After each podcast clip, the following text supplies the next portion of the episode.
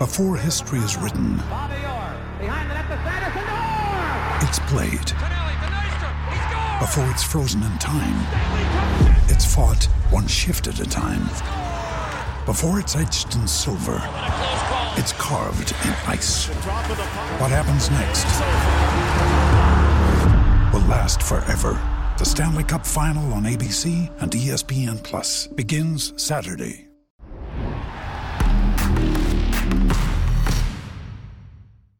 Willkommen zu Captain und Coach, erste Folge im neuen Jahr. Ja, an Silvester habt ihr Basti Doret noch im legendären Neujahrssketch gesehen als Butler James. Heute ist er wieder himself. Basti, herzlich willkommen und dir natürlich vor allen Dingen mal ein frohes, gutes neues Jahr. Stefan, äh, ich freue mich, dass wir direkt zusammen auch wieder ins neue Jahr starten können. Ich hoffe, du hast gut reingefunden ins neue Jahr und hast nicht zu sehr gefeiert. Du, es ist wirklich eine Frage des Alters mittlerweile. Also wir waren zu sechst, äh, meine Frau, meine Wenigkeit und zwei befreundete Paare. Und ich habe am, am, am 30. Äh, noch gesagt, oh Christine, ich glaube, ich muss noch mal ein bisschen Bier und Wein holen. Äh, habe ich dann auch gemacht. Ganz ehrlich, mit den paar Flaschen Bier und den zwei Flaschen Wein, die wir noch im Keller hatten, wären wir auch so über die Runden gekommen. es, es legt sich alles im Alter. Wie war es denn bei dir? Bei mir war es ganz entspannt mit den, mit den äh, kleinen Kids es ist ja eh nicht mehr so wild wie früher. Ähm, die haben wir tatsächlich so ein bisschen, die haben wir so ein bisschen verarscht. Wir haben äh, einen Countdown, glaube ich, um halb zehn oder um zehn äh, abspielen lassen, ähm, so dass wir nicht die oh, bis bis zwölf Uhr durchschleppen mussten, damit sie dann endlich ins Bett gehen konnten. Ja, das haben die doch gemerkt, weil im zehn Jahr noch kein Feuerwerk war, oder? Ja, mittlerweile verstehe ich das ja sowieso nicht mehr so ganz mit dem Feuerwerk. Also ich finde, ähm, privater irgendwie rumzuböllern ist so ein bisschen out. Ähm, und wir haben dann halt ein paar paar Sternspeier angemacht und haben so getan, als wäre Mitternacht. Sie haben es auf jeden Fall nicht gemerkt. Ey. Du, du warst schon immer ein Meister der Fake. Deine Wurftäuschung, deine Passtäuschung und jetzt die Silvestertäuschung. Unfassbar. So, und jetzt kommt die Täuschung unseres Wissens. Genau, jetzt täuschen wir vor, dass wir irgendwie so ein bisschen Ahnung äh, vom Basketball haben. Silvester ist das Stichwort. Ein Spiel an Silvester, Alba gegen Chemnitz. Nach dem Spiel gab es auf Neudeutsch so ein bisschen Beef auch noch. Ähm, Schiedsrichter haben, glaube ich, 62 Fouls gepfiffen, davon 37 gegen Chemnitz. Ordne du doch mal für uns die Linie der Unparteiischen ein. Ja, ich muss sagen, durch die schon sehr physische Gangart, gerade abseits vom Ball, fand ich von den, von den Chemnitzern äh, immer ein bisschen halten, immer ein paar Nicklichkeiten.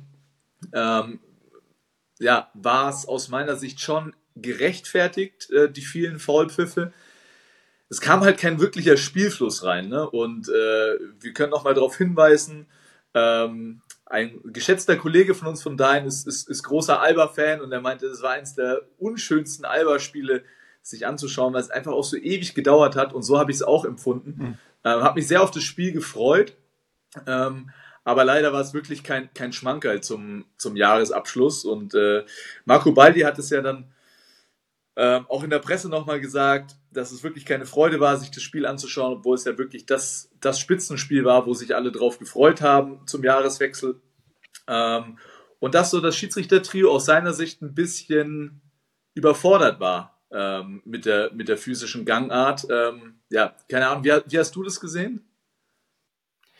Also ich bin immer sehr vorsichtig mit den, ähm, mit den Einschätzungen unmittelbar nach dem Spiel sowohl äh, von Marco, der ja auch in der Vergangenheit, gerade immer wenn Alba gegen Ludwigsburg äh, gespielt hat, das äh, gerne in den Fokus gerückt hat, aber auch mit Rodrigo.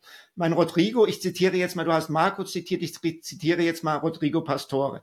Die Fans wollten heute ein Basketballspiel zwischen zwei tollen Mannschaften sehen und eigentlich kein Freiwurfduell, an dem eigentlich nur ein Team teilnimmt. Die Jungs in der Kabine sind enttäuscht, weil sie das Gefühl haben, sie hätten keine wirklich faire Chance auf den Sieg gehabt. Ähm, ich sage dir, warum ich damit vorsichtig bin. Eigene Erfahrung. Ich habe mal ein, äh, ein Eurocup-Spiel gehabt gegen Besiktas Istanbul. Ich war zur Halbzeit der festen Überzeugung, wir werden verpfiffen. Ich hatte es am Ende auch, zumal es auch noch ein ganz knappes Spiel war. Ich glaube, wir haben mit einem oder zwei Punkten verloren. Und wir saßen hinterher in der Kabine, Tyron, Martin und ich, und waren alle der Meinung, hm, das war heute nicht so ganz fair. Ich bin nach Hause, habe das Video geguckt, die beiden auch. Wir haben uns zum nächsten Coaches-Meeting äh, zusammengesetzt und waren alle drei der Meinung, nachdem wir das Video geschaut haben, auch wenn wir deutlich mehr Fouls erhalten haben als Besiktas, es ging in Ordnung. Und deswegen bin ich immer mit diesen Einschätzungen unmittelbar nach dem Spiel sehr vorsichtig. Ich glaube, wenn die Verantwortlichen das Video geschaut haben, dann kann man mit solchen Aussagen deutlich mehr anfangen. Ja, sehe ich ähnlich. Also mir geht's ja auch ähm, als Spieler teilweise so, dass man Situationen unmittelbar nach dem Spiel immer noch ganz anders im Kopf hat. Und wenn man dann am Tag später mal durch die Videoanalyse geht, kommt man oftmals äh, zu einer anderen Einschätzung, ähm, wenn man einfach diesen Blick von außen nochmal drauf hat. Am Ende des Tages äh, bin ich der Meinung, hat, hat Alba verdient gewonnen, weil sie auch ähm, einfach spielerische Mittel gefunden haben, äh, Chemnitz zu schlagen. Und am Ende des Tages gehört es so ein bisschen auch zum Sport dazu. Und sicherlich, was jetzt rein die Qualität der einzelnen Spieler angeht, ist Alba besser. Aber wenn du eine Chance haben willst gegen Alba Berlin, gerade in Berlin, ja, dann musst du irgendwie die Spielfreude und den Spielfluss schon versuchen zu unterbrechen aus meiner Sicht. Und das, denke ich, war auch so ein bisschen der, der Schlüssel äh, oder, oder der Gameplan der Chemnitzer, dass sie einfach da sehr physisch agieren wollen, äh, gerade abseits vom Ball. Äh, und ja, vielleicht auch das, das ein oder andere Foul in Kauf nehmen. Wenn natürlich am Ende des Tages vier Spieler fouled out sind ähm, auf Chemnitzer Seite und äh, ja, sehr viele mehr. Vor, vor, vor, allen Dingen alle vier Bigs. Es waren alle vier genau. Großen. Genau. Zum Teil mit, äh, ich glaube, äh, Krubali mit neun Minuten Spielzeit, Jonas Richter mit 13 Eppes und Kevin Jebo, der mal wieder ein sehr gutes Spiel gemacht Spiel, ja, hat. Ja. Äh, wirklich, also das Duell mit ihm und JT, das haben ja viele in den Mittelpunkt gerückt. JT hat zwölf Fouls gezogen.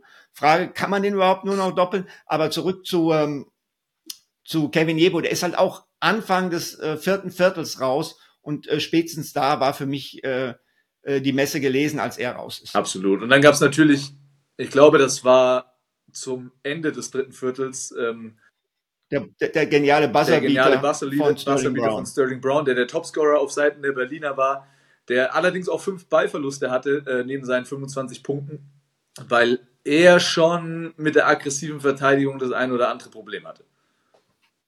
Ja, Chemnitz hat mich trotzdem nicht enttäuscht, muss ich sagen. Ähm, das ist äh, eine Mannschaft mit wirklich auch interessanten neuen Spielern. Ich mag Jeff Garrett sehr gerne.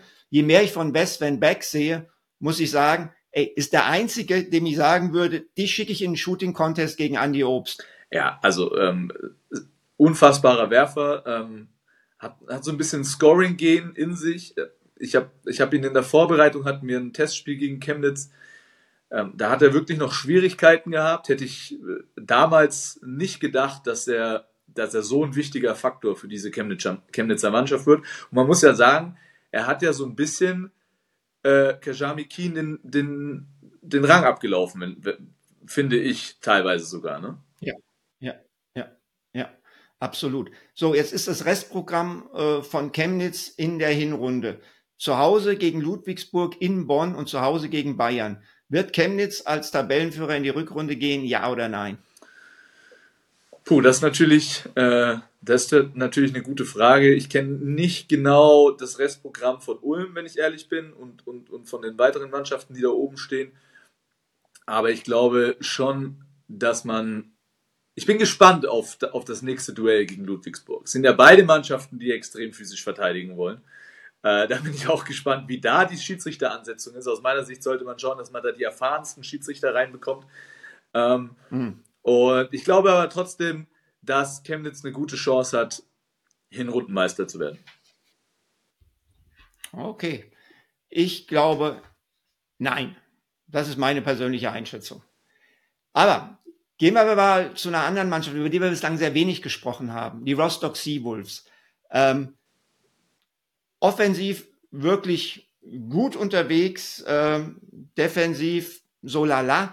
Jetzt hatten die zwei Spiele, es war ja ein großes Programm. Äh, ersten Erfolg gegen die Bonner und dann eine Overtime-Niederlage in Fechter. Welches Ergebnis war für dich das Überraschendere? Ja, ich habe das, ähm, das Spiel gegen Bonn nicht gesehen, habe hab das nur in der Nachbereitung ähm, verfolgt und äh, habe aber das Spiel gegen Fechter mir angeguckt. Ähm, und da muss ich sagen, dass mir Rostock sehr gefallen hat.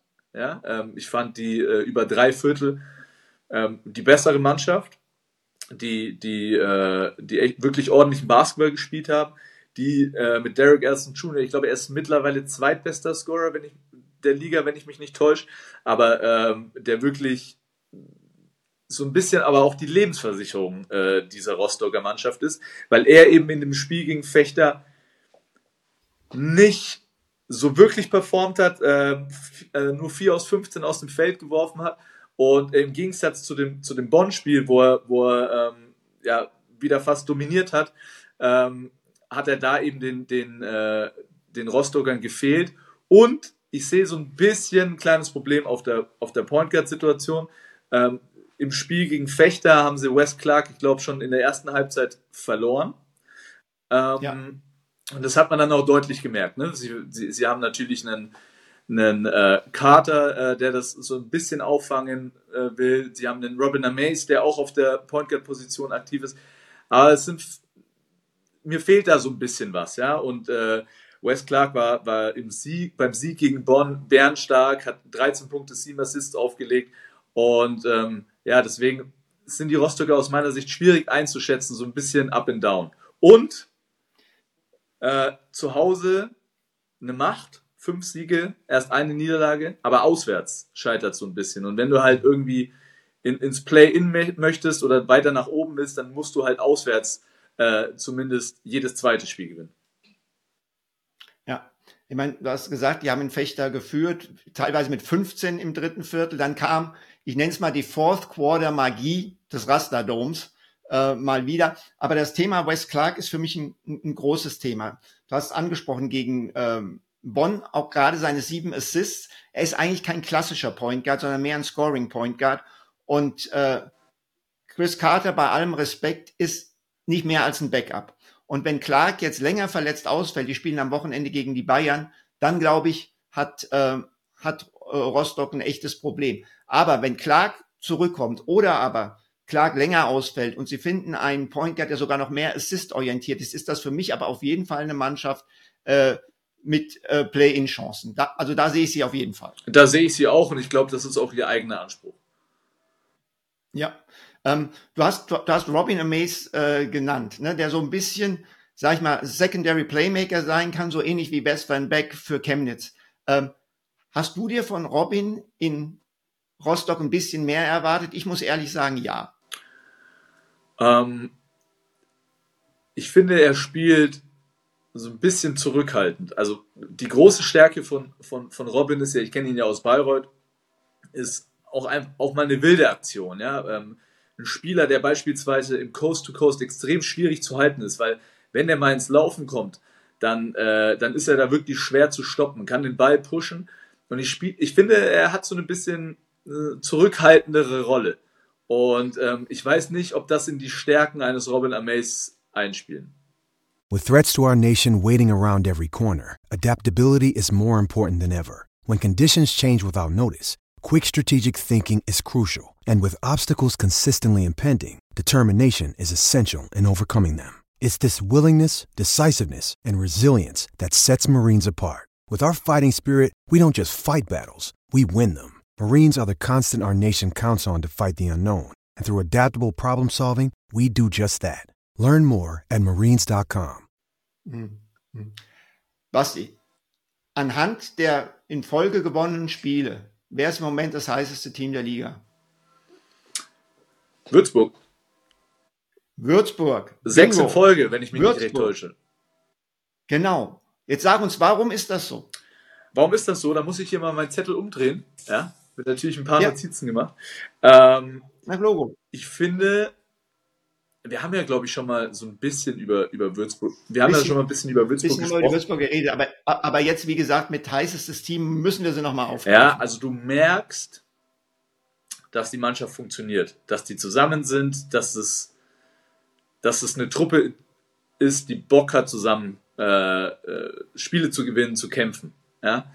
Ähm, für mich der absolute Schlüssel ist die Defensive ohne aus meiner Sicht so wirklich herausragende Defensivspieler zu haben. Ja, aber das. Javon Bass. Javon, Javon Bass. Bass, aber gerade, das ist ja eine sehr guardorientierte Mannschaft. Ähm, ne, du hast äh, Otis Livingston, Topscorer der Mannschaft, ähm, du hast Isaiah Washington, zweitbester Scorer der Mannschaft. Also ne, schon eine guard-orientierte Truppe. Das heißt, die beiden stehen auch lange Zeit auf dem Spielfeld. Und ich kenne ja äh, Otis aus, aus Bayreuth letztes Jahr. Schon jemand, der verteidigen kann, aber den sein Fokus trotzdem auf der Offensive liegt. Ja, und der körperlich auch oft ein Mismatch ist, der, das aus meiner Sicht auch gesucht werden müsste. Ähm, aber sie schaffen es übers Kollektiv wirklich gut zu verteidigen. Und die letzten beiden äh, Spiele, das Franken-Derby in Bamberg ähm, ja. und der Sieg gegen Oldenburg zu Hause, haben sie jeweils unter 80 Punkte ähm, zugelassen. Um, und jeweils die gleiche, exakt jeweils das gleiche Ergebnis. Ich glaube, sie haben beide Spiele, ich müsste mich jetzt korrigieren, aber ich glaube, sie haben beide Spiele exakt mit 83 zu 78 Das stimmt, ähm, das stimmt absolut. Äh, hast du dich wieder mega informiert. Ähm, sie schmeißen den Ball wenig weg, ja, ähm, und ja, also aus meiner Sicht ähm, ist aber trotzdem die Defensive so der Schlüssel, warum die Würzburger ähm, Spiele gewinnen. Zweitbestes Defensivrating der Liga nach Chemnitz. Otis Livingston hast du schon angesprochen, ähm, trifft fast 46 Prozent äh, seiner Dreier, 18,5 Punkte, über 5 Assists, äh, 5,2 Assists. Jetzt werden viele sagen, ja, 5,2 Assists ist nicht so überragend. Ich finde es absolut überragend in einer Mannschaft, die als Team nur 13 Assists spielt, die ja. wenigsten Assists der Liga. Äh, das heißt, sie sind von ihm sowohl als Scorer als auch als Vorbereiter schon ein Stück weit abhängig. Ähm, das muss man einfach so sagen. Das, das ist so, da beißt die Maus keinen Faden ab, spricht aber auch ähm, dafür, wie gut er letztendlich spielt. Und das Interessante ist ja, du hast gesagt, es ist eine guard-orientierte Mannschaft. Genau. War sie letztes Jahr auch. Aber sie hießen letztes Jahr The Kings of Midrange, weil sie unheimlich viele Halbdistanzsprungwürfe genommen haben. Und das spricht jetzt wieder für Sascha Filipowski. Ich habe ja schon gesagt, ich halte sehr, sehr viel von seiner Arbeit. Der Dreier spielt jetzt eine viel, viel größere Rolle. Sie nehmen, glaube ich, mittlerweile prozentual, nachdem sie letztes Jahr, wenn ich mich nicht täusche, prozentual die wenigsten Dreier der Liga genommen haben, die zweitmeisten.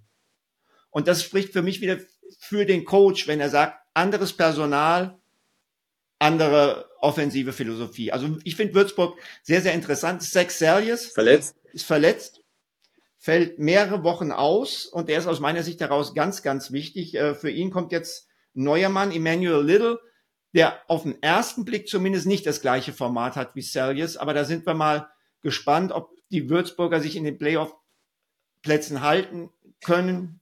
Was denkst du? Ist ja auf lange Sicht sie eher im Play-In. Ähm, ich glaube, dass Mannschaften herausfinden können, wie sie gegen diese Würzburger Truppe scoren. Und äh, ja, also ich glaube, dass äh, am Ende sie gerade natürlich eine unfassbare Serie haben, ähm, mit, mit, mit ganz viel Energie und Enthusiasmus da in die Spiele reingehen, Selbstvertrauen haben, aber ich glaube, dass da eventuell auch nochmal eine Phase könnt, äh, kommen könnte, in denen sie äh, vielleicht zwei oder drei Spiele äh, in Folge mhm. verlieren und, und dann erkennst du den wahren Charakter, aber trotzdem hat die Mannschaft eine klare Idee. Ich, ich bin auch sehr überzeugt von dem Trainer aber am Ende glaube ich, dass es nicht ganz für die, für die Playoffs reicht, aber äh, definitiv für, fürs Play-In. Ja, und sie spielen als nächstes, glaube ich, Tübingen. Also wenn du da nochmal gewinnst, hast du ja auch zumindest mal ein kleines Polster. Das stimmt, ja. Wir sprechen über Abstiegskampf. Ähm, da ist mächtig Dampf auf dem Kessel. Äh, wir hatten die Partie Heidelberg gegen Göttingen, die die Gäste in der Verlängerung gewonnen haben. Basti, aus deiner Erfahrung letztes Jahr mit Bayreuth, ähm, wie groß ist der Druck im Abstiegskampf schon zum Jahreswechsel? Boah, für mich aus, gerade aus Heidelberger Sicht jetzt enorm. Also das war, glaube ich, ein Spiel, da hat man einfach große Erwartungen gehabt, endlich ein Heimspiel gewinnen äh, zum, zum Jahreswechsel gegen einen direkten Konkurrenten, der über dir steht in der Tabelle. Also ich glaube, das muss für alle Beteiligten so ein bisschen so ein Gradmesser gewesen sein. Ähm, und ich bin weiterhin irgendwie so ein bisschen verblüfft, weil ich so das Gefühl habe, dass keiner sich in seiner Rolle so hundertprozentig wiederfindet oder wohlfühlt, ja. Und das ist natürlich, dann ist es eine schwer, finde ich, im Abstiegskampf brauchst du Krampf, du brauchst Energie, ja, da musst du übers, auch übers Kollektiv kommen und dann brauchst du aber auch mal jemanden, der für dich die, die Spiele entscheiden kann. Jetzt haben wir am Anfang, ich glaube, das Debüt von Josh Gray von dem neuen Point Guard war so ein bisschen schwierig, aber man hat gesehen, ich glaube, er kann ein Spieler sein, der die Mannschaft auf seine Schultern packt. Ich glaube, ja, aber er braucht dann einfach schon ein bisschen kollektives und, kollektive Unterstützung. Und da habe ich gerade so ein bisschen das Gefühl, dass, dass das Selbstvertrauen natürlich mit, dies, mit diesen vielen Niederlagen einfach sinkt. Ja, und dann hast du natürlich nach so einer bitteren Partie direkt die Bayern, wo du auch, ne, wenn du ehrlich bist, direkt von Anfang an chancenlos warst. Also für mich, gerade in Heidelberg, müssen die Alarmglocken ganz oben sein, vor allem weil du halt bei Göttingen, finde ich, so ein bisschen das Gegenteil gesehen hast und du dann auf einmal auch Spieler hast, ähm, wie einen Osaro Rich, den ich auch persönlich kenne aus letzten Jahr, mit dem du super ja. gern in so in solche Spiele gehst, weil der immer alles auf dem Platz lässt, ja, und der kennt seine Rolle und irgendwie hm. Habe ich mehr Teamenergie von den Göttingern gespürt als von den Heidelbergern. Ja, und ähm, wir haben jetzt über dieses Spiel gesprochen. Ähm, wie gesagt, viel Druck auf dem Kessel. Äh, die Göttinger, ich fand sie auch, habe sie auch so wahrgenommen wie du, aber hast auch gemerkt, wie nervös die waren. Body You mit dem Airball-Freiwurf. Äh, kurz vor Ende der, der, der, der, der Normalspielzeit. Und dann hast du ja auch das, das, das Spiel in München angesprochen, der Heidelberger. Und Elias Lassisi, nach diesem Spiel, spricht er von fehlender Qualität, Aggressivität, fehlendem Fokus und fehlender Motivation. Das finde ich ist. Das ist hart. Das ist sehr hart. Das, das, das ist ganz, ganz hart. Und letztendlich, ähm, wir reden gleich drüber, Sie haben ja nochmal nachverpflichtet. Ich sehe es auch als ein absolutes Alarmsignal. Wenn du zu Hause gegen eine Göttinger Mannschaft verlierst, die wie du auch an diesem Tag mit nur fünf Ausländern spielt, die defensiv katastrophal schlecht ist ähm, und die noch überhaupt kein Auswärtsspiel gewonnen hat. Und dann verlierst du dieses Spiel an einem Tag, wo dein neuer Hoffnungsträger Josh Gray auf seinem bislang höchsten Level performt. Und dann verlierst du in München und dann kommen diese Aussagen von Elias Lassisi. Zwei Spieler nach Verpflichtungen. Am Freitag zu Hause gegen Fechter. Wie stark ist Jonas Isalo angezählt? Es gab ja nicht wenige, die gesagt haben, naja, vielleicht ist er schon weg, wenn er das Göttingen-Spiel verliert. Ist das jetzt für ihn ein Pflichtsieg? Fechter ist natürlich eine starke Mannschaft, auch. Aber es ist immer noch ein Aufsteiger und Fechter ist auswärts und nicht im Dom. Ähm, ich glaube. Und Heidelberg braucht Punkte. Brauchen jetzt irgendwann Punkte, vor allem brauchen sie zu Hause jetzt endlich mal Punkte. Und ich kann mir gut vorstellen, dass das, äh, ja, dass das das richtungsweisende Spiel für den Trainer wird. Vor allem, ich, also ich mhm. bin immer kein Fan davon, es unbedingt nur am Ergebnis festzumachen. Aber gerade ja. mit der Aussage von Elias Lassisi, finde ich, muss man das, das gesamte Spiel betrachten. Und wenn du am Ende, wenn du ein tolles Spiel machst, wenn die Mannschaft kämpft und du am Ende mit einem Game Winner von Tommy Cusey verlieren solltest, ja, dann ist es für mich nochmal ein anderes Thema. Ich finde, man, man darf ja. nicht immer den Fehler machen, nur das am Ergebnis festzumachen, sondern du musst es an der Performance festmachen. Und ähm, ja. ja, da, da werden alle Augen natürlich jetzt auf dem, auf dem Spiel gegen, gegen Fechter gerichtet sein. Und die Frage ist ja auch, ne, was ist, was ist die Heidelberger Identität? Das ist die Mannschaft, die die mit Abstand meisten Dreier der Liga nimmt, als einziges Team mehr als 50 Prozent Wurfanteil der Dreier, aber die schlechteste Quote wirft. Und defensiv muss auch eine Steigerung her. Denn wenn wir schauen, die Mannschaften, die auf äh, den Abstiegsplätzen äh, stehen, sind die Mannschaften mit dem schlechtesten Defensivrating äh, der Liga. Also oder die drei, die wirklich am tiefsten im Abstiegskampf drin hängen, sprich äh, Göttingen, Heidelberg äh, und Kreilsheim. Über Kreilsheim wollen wir jetzt nicht sprechen im Abstiegskampf. Äh, dein Kumpel Brandon Schild wird wieder mit abenteuerlichen Entscheidungen, sage ich mal, im Spiel gegen Hamburg. Du, ähm, du weißt ganz genau, gesagt, ich, ich, ich, äh, ich bin mit der, mit der Verpflichtung äh, war ich nicht so recht einverstanden. Ich weiß. Ich weiß. Äh, ich glaube, Heidelberg hat eigentlich von diesen Mannschaften da unten das meiste Talent. Deswegen denke ich auch, sie haben die Chance, das zu schaffen.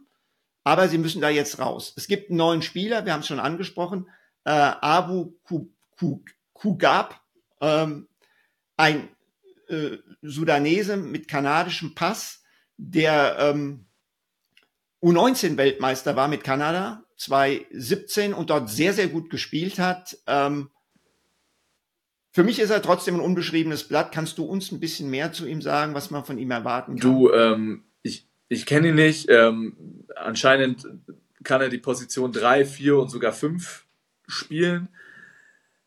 Ähm, weil ich letztes Jahr selber in der Situation eines Abstiegskampfes war. Ähm, ich glaube, es ist jetzt ganz wichtig, dass man als Mannschaft, die da unten drin steht, eine ganz klare Rollenverteilung hat. Und da ist dann immer so frisches Blut, das reinkommt.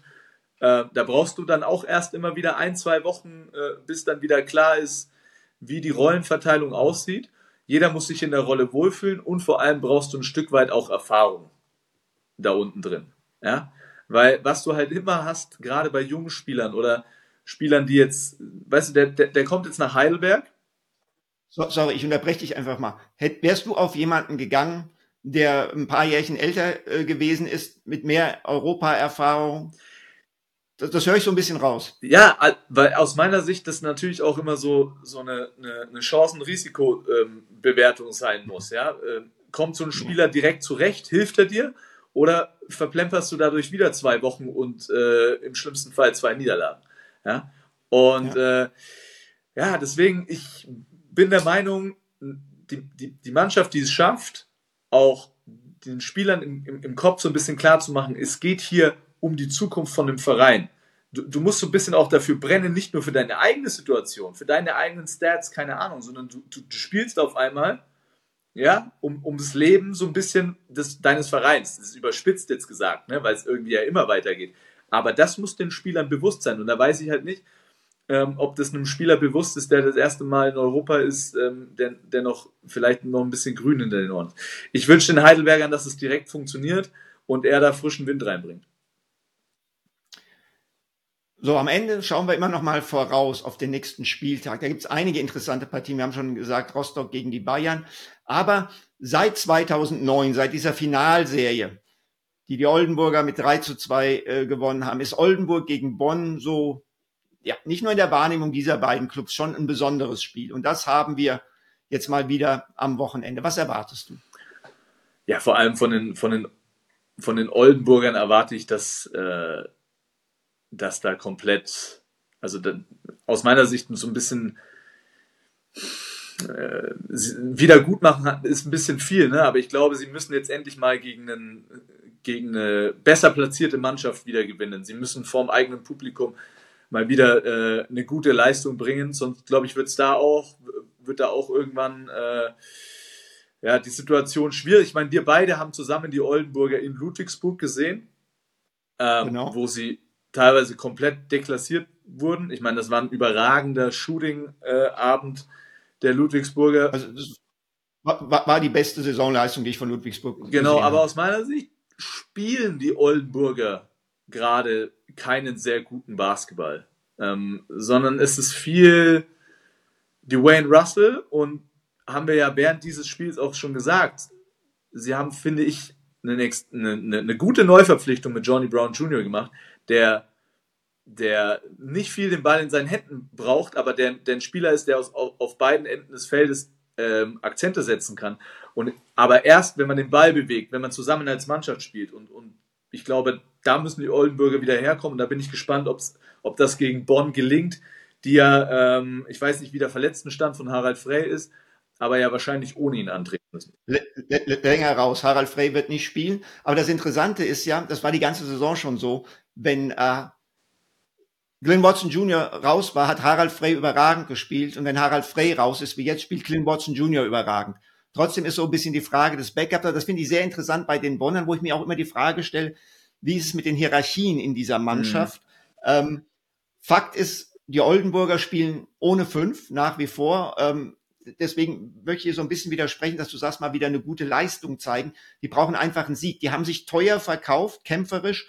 Äh, wir sprechen ohne äh, Max DiLeo, wir sprechen ohne Charles Manning Jr., ohne Alan Pjanic, ohne Dean Williams und ohne Brackett Chapman.